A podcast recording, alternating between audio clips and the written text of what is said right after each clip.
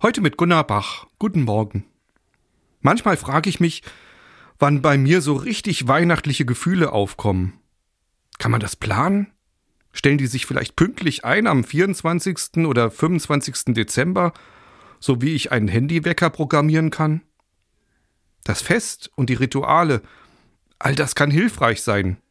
Dass aber wirklich so etwas wie Weihnachtsstimmung aufkommt, dafür gibt's keine Garantie. Dabei passieren kleine Weihnachtswunder, manchmal auch unvorhergesehen und außerhalb der eigentlichen Weihnachtszeit. Vor ein paar Jahren fiel in einer Flüchtlingswohnung in einem Dorf im Westerwald die Zentralheizung aus. Der Pfarrer vor Ort erwähnte das im Gottesdienst. Er bat die versammelte Gemeinde darum, die Wartezeit auf die Reparatur durch einen Heizlüfter zu erleichtern und den frierenden Menschen ein solches Gerät vorbeizubringen. Einer der Flüchtlinge, ein bekennender Muslim, fasste seinen Dank später in folgende Worte zusammen.